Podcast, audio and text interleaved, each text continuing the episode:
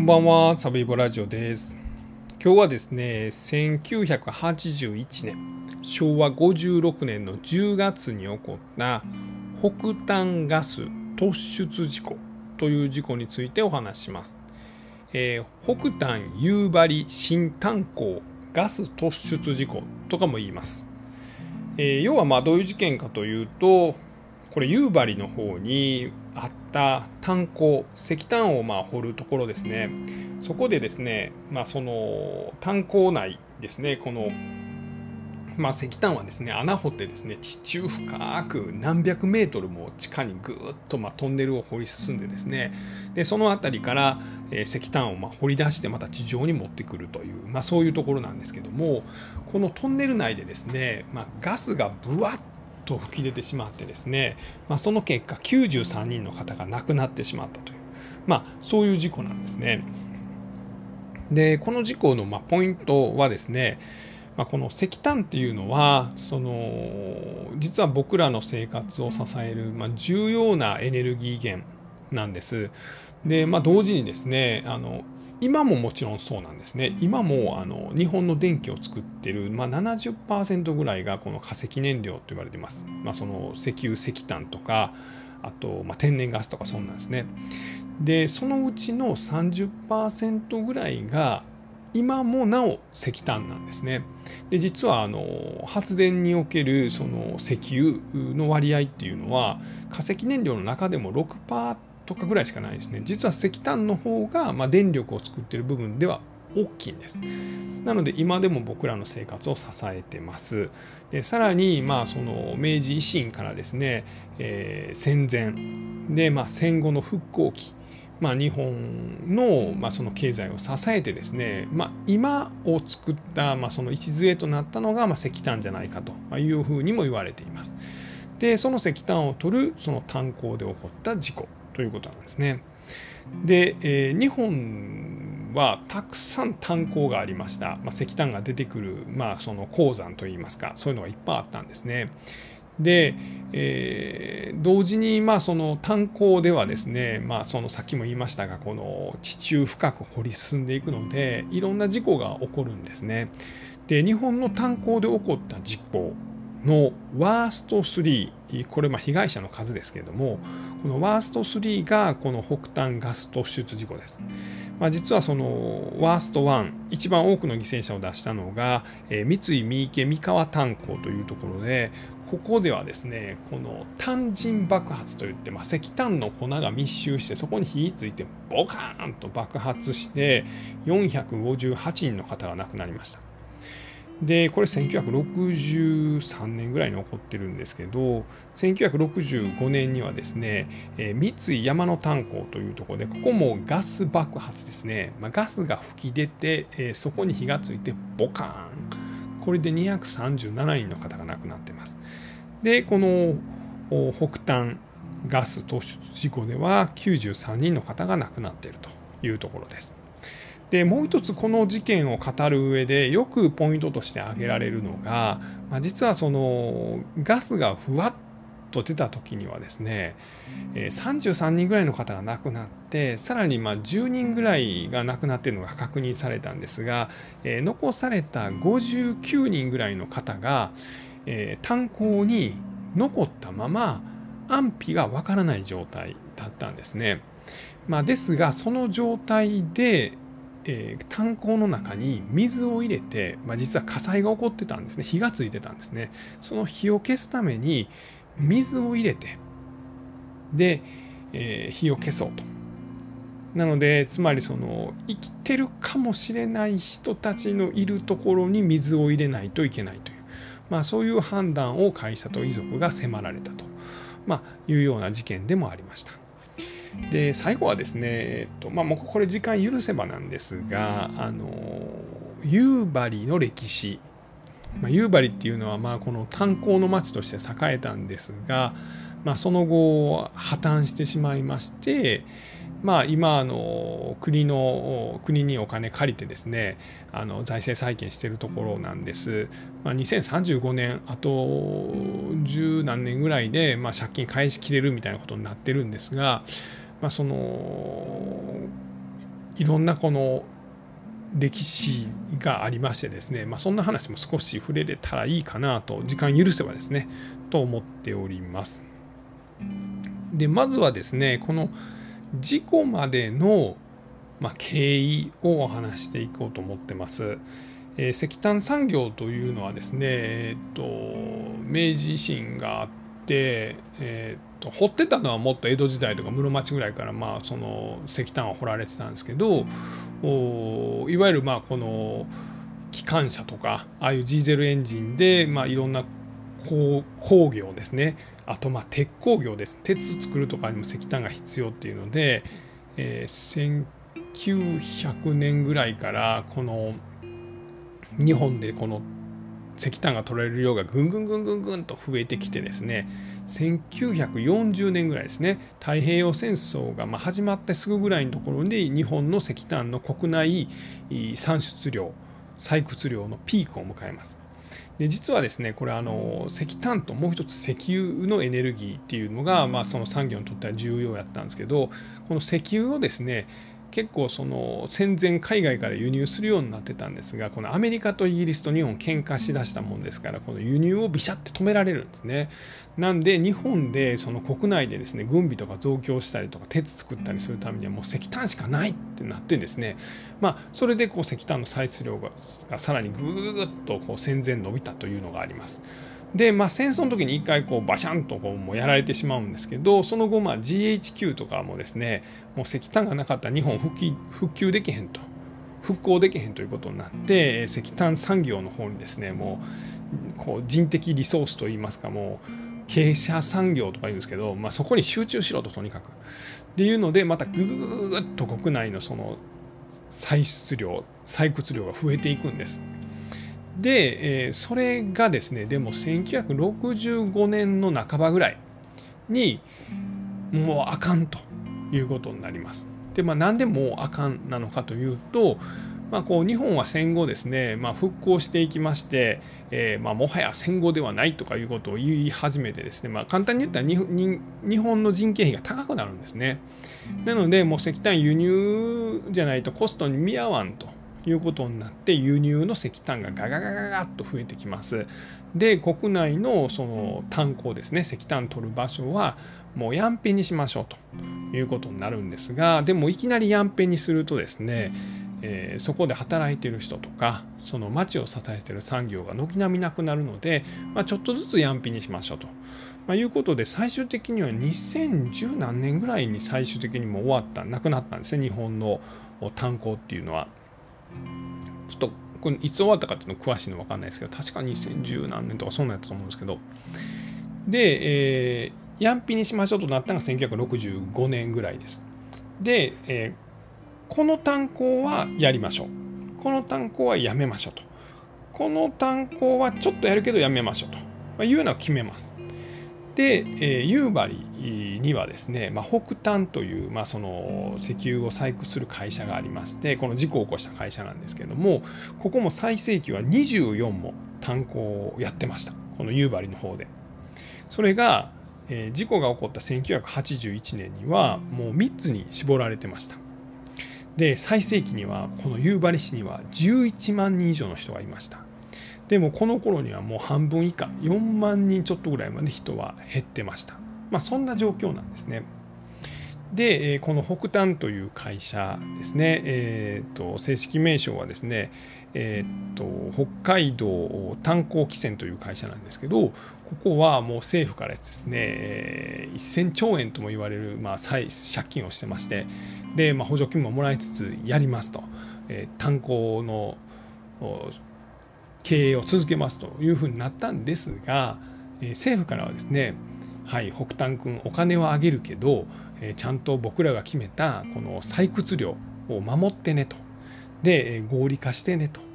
ということを言われます。まあ、要は何かというとですね、まあ、国もですね税金を投入している以上あのちゃんと決められた国の計画通りやってもらわな困ると、まあ、それができへんにやったら補助金引き上げるでみたいな、まあ、そんなプレッシャーをかけてるんですね。でそれがどういうふうに作用するかというと、えー、この北海道の炭鉱にはちょっと特徴がありました。一つはいい石炭が取れる。これはいいですよね。でもう一つはですねメタンガスが多いでこのメタンガスっていうのは、まあ、あの燃えちゃいますし引火したらボカン爆発しますし、えー、メタンガスがぐわっと充満したらですねその分酸素が薄くなるので、まあ、人は酸欠で死んでしまうと。危険なんですね。でもあのこの北端のこの、えー、夕張新炭鉱ではですね、まあ、警報器普段では1.5%のメタンガス濃度になったらベーンベーベーベーえー、ガス濃度上昇に伴い避難してくださいみたいになるんですけどもうそれずっとなりっぱなしやったらしいです。もうそんな1.5%ぐらいで避難させてたら、まあ、国の言うその 採掘ノルマが達成でけんと。なので2%までこれも目つぶってやということでこの警報器の針をごまかしたりしてたそうです。でさらにはですねこの炭鉱ができたのは1975年比較的新しい炭鉱やったんですけれどもそこからもう2回ですね、例えばこの坑道トンネルが崩落してしまって、え、人がもう5人ぐらい亡くなったりとかですねあともこのガスが噴き出てですね5年ぐらい亡くなった5人ぐらい亡くなったりとか、まあ、そういうことが起こってました。でも、まあ、それでも経営を続けてたと。でこの大きな事故が起こります。1981年の10月16日お昼12時41分ぐらいですね。この夕張の新炭鉱はですねまあ、まず穴入ってですねそこからガガガガッと下に潜ってですね海抜110メーター海抜か110メーターかなりもう1キロ近く、えー、地下に入っていくわけですね。でそこでですね作業をしていった人たちが800人ぐらいいたんですけれども、まあ、いくつかのこのトンネルがあってですねそのうちの、えー、北大五番化坑道という、まあ、一つのトンネルの中で160人ぐらいの方が働いてました、えー、ちなみにこの頃ですね1番方2番方3番方という、まあ、勤務体系があってですねこの1番方の人たちが入ってたんですね朝の7時からお昼の3時まで働くんです。結構長いですよね。まあそういう勤務の人たちが入ってました。で12時41分にメタンガスがブワッと出ます。でこれによってですねさらにこのちょっとしたこの何ていうんですかねこの粉塵がブワッて巻き起こったりしてですね、えー、酸欠で亡くなる人もいればあとはその粉塵にこうあのまあ、この砂みたいなねぶわっと巻き込まれてですね、まあ、埋もれてしまって亡くなるとか、まあ、そういう人たちが、まあ、たくさん出てしまいました。で会社はすぐにですねあの他の働いてる炭鉱夫さん炭鉱マンさんを避難させて救助隊を送り込みます。でこれによってですね77人ぐらいは脱出できて33人が遺体で搬出されましてさらに10人ぐらいが亡くなっているなというのが確認されました。まあでその懸命の救助は続いたんですがこのガスがふわって出たところでですね、まあ、このガスに火がついちゃうんですねで火災が発生してしまいましたでこれによってですねこの火災が発生したのが、えー、事故があっててから夜の11時ぐらいというふうに言われてます。でトンネル内で火が燃えちゃうのでもうこれ以上救出に行けないとさらにその救出に行ったメンバーも戻ってこれないみたいな、まあ、そんな状況いわゆる二次被害が出てしまいます。で、まあ、これによってですね、えー、これ事件が事故が起こったのが10月の16日なんですけど翌17日に会社はもうトンネル内に水入れさせてくれませんか？ということを遺族に言いに行きます。これ何かというともうガスがぶわって突出してさらに火災が起こってるっていうことはまあどう考えても誰も生きてないと。で火災がこのまま続いたらもう遺体が全部その黒焦げになってしまうしその坑道自体このトンネル自体も脆くなってしまうので復旧するのもすごい大変と。なので今のうちに水を入れて火を消して遺体を引き上げて使える機材はそのままにして、まあ、まだこの炭鉱の経営を続けたいと、いう意思を遺族に示すんですけど、まあ、遺族はま激怒するんですね。ざけんなと。うちの父ちゃんまだおんのにお前そこに水入れたら父ちゃん100%死ぬやんけと殺す気かとまあ、おっしゃる通りですね。でまあそのこの北端の会社もですねすいませんすいませんあの変なこと言いましてっていうふうになるんですが、まあ、結果的にですね、まあ、そのまま状況が改善せず、まあ、この火災が収まらずですね、え6日後に会社はもう一回水入れに行かしてもらえませんかと、まいうことを遺族に言いに行くんです。まあ、この時にですね、まあ、一応その言い分としてはですね、まあ、できるだけきれいな状態で遺体を返したいんですと。まあ、いう言い方をします。まあですが遺族はやっぱり怒ります。もしかして生きてるかもしらんと。それをお前そうやって水入れろっていうのは命をよこせというのかと言うんですね。でそれに対してですねこの時林さんって人が社長やったんです北端の。林さんは「お命頂戴します」と。まあ、すんませんあの生きてるかもしれないですけどその命頂戴しますと、まあ、いうふうに言います。でこれでまあ注水が決まりまして、えー、翌23日のお昼1時半ぐらいですねこの夕張の町にはうーというまあサイレンが鳴り響いてですね、えー、坑道内トンネル内に水が入れられます。でまあ、もし生きてたとしても全ての方が亡くなってしまうという、まあ、そういう選択を会社も遺族もしたということですね。まあ、ですがですね、まあ、正直なところで言うと、まあ、この坑道内トンネル内はですね火災によってま1000度ぐらいに達してたと言われています。1000度で焼かれて、えー、その遺体があの最終的に搬出されるまでは163日ぐらいかかったというふうに言われています。でさらに水を入れられたことによってですね遺体がまあ損傷が激しくて身元確認もかなり大変やったということです。まあ、こうしてその日本のその炭鉱市場をまあ最悪規模のまあ事故は一応のまあその収まりをつけたということなんですね。でこれあの事故が終わってですね一応遺族にはえー、っと人家族あたり、まあ、犠牲者1人につき2000万円の賠償金が支払われました。まあ、1981年のことなんでね今と貨幣価値あんま変わってないんですけど今で言うと2600万ぐらいです。まあちょっと安いなという感じはしますね、まあ、ですがその後遺族はですねあのこの国とこの北端相手に裁判を起こしてまして、えー、まあ、遺族全員がその裁判を起こしたわけじゃないんですけど結果的に国と会社が1億3000万やったかなぐらいの賠償をさらに追加で、えするとこれ1人頭じゃなくて総額ですねするっていうことが、まあ、決まっておりますという、まあ、判決が出たということですね。でそのお命頂戴しますと言ったのが、まあ、林社長なんですけどこれ1981年に事故が起こってですね10月に起こったんですが、まあ、12月にですねまあ、そのこの事故によって経営もダメになるんですね。でさらにま多くの被害者を出してしまったということでその自分のま手首を切りつけてですね、まあ、自殺未遂を図ると、ま、いうようなこともこの事故の後に起こりました。はい、というようなところでございます。あとはまあ夕張のお話ですかね。そうっすね。うんうん。えー、っと、まあ、夕張市ですね、さっきもちょっと言いましたね。えー、本当に炭鉱の町として栄えましてですね、えー、最盛期には11万人ぐらいの人が暮らしている町でした。でそれがこの事故があった1981年には4万人。で、えー、破綻した頃には2万人とか1万人とかぐらいまで減ってたのかな。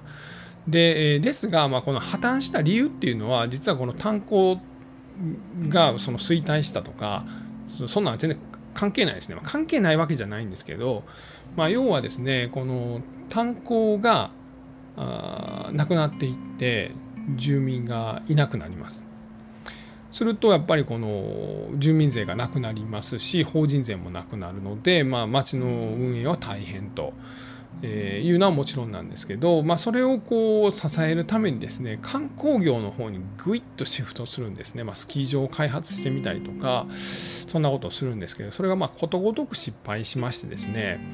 でさらにこう粉飾決算を繰り返しましてですね、まあ、要はその国が第三セクターっていう、まあ、そういう会社みたいなのを作ってですね、まあ、そこに金をどんどん掘り込んでいってスキー場とかを作らすわけなんですよね。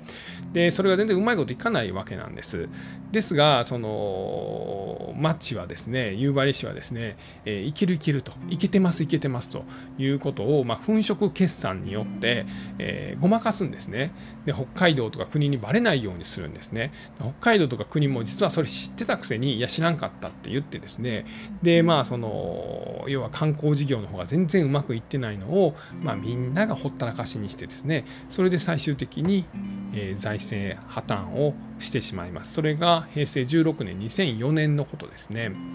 えー、っともともとですね町の予算っていうのは年間9億ぐらいの町なんです。9億10億ぐらいかな。それが負債総額がですね632億円まで膨れ上がってたと。まあ、いうことです。で最終的にまあ353億ぐらいをま返していきましょうみたいなノリになって、えー、なんぼかまあその借金負けてもらうんですがこれが2035年に一応払い終わる計算という、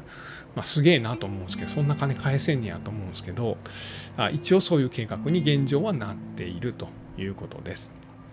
えー、そんなところですかね。でとにかくまあ石炭事業というのは、まあ、何度も言ってますが本当にあの僕らの戦後日本を支えたあの大切な、ま、エネルギー産業でしたで、まあ、多くの方が事故によって亡くなってましてその中の一つがこの北端ガス突出事故であったということです。えー、他の事故についても、まあ、今後またお話していければと思っています。えー、今日はですね、1981年、え、昭和56年の10月16日に起こった北端ガス突出事故についてお話をさせていただきました。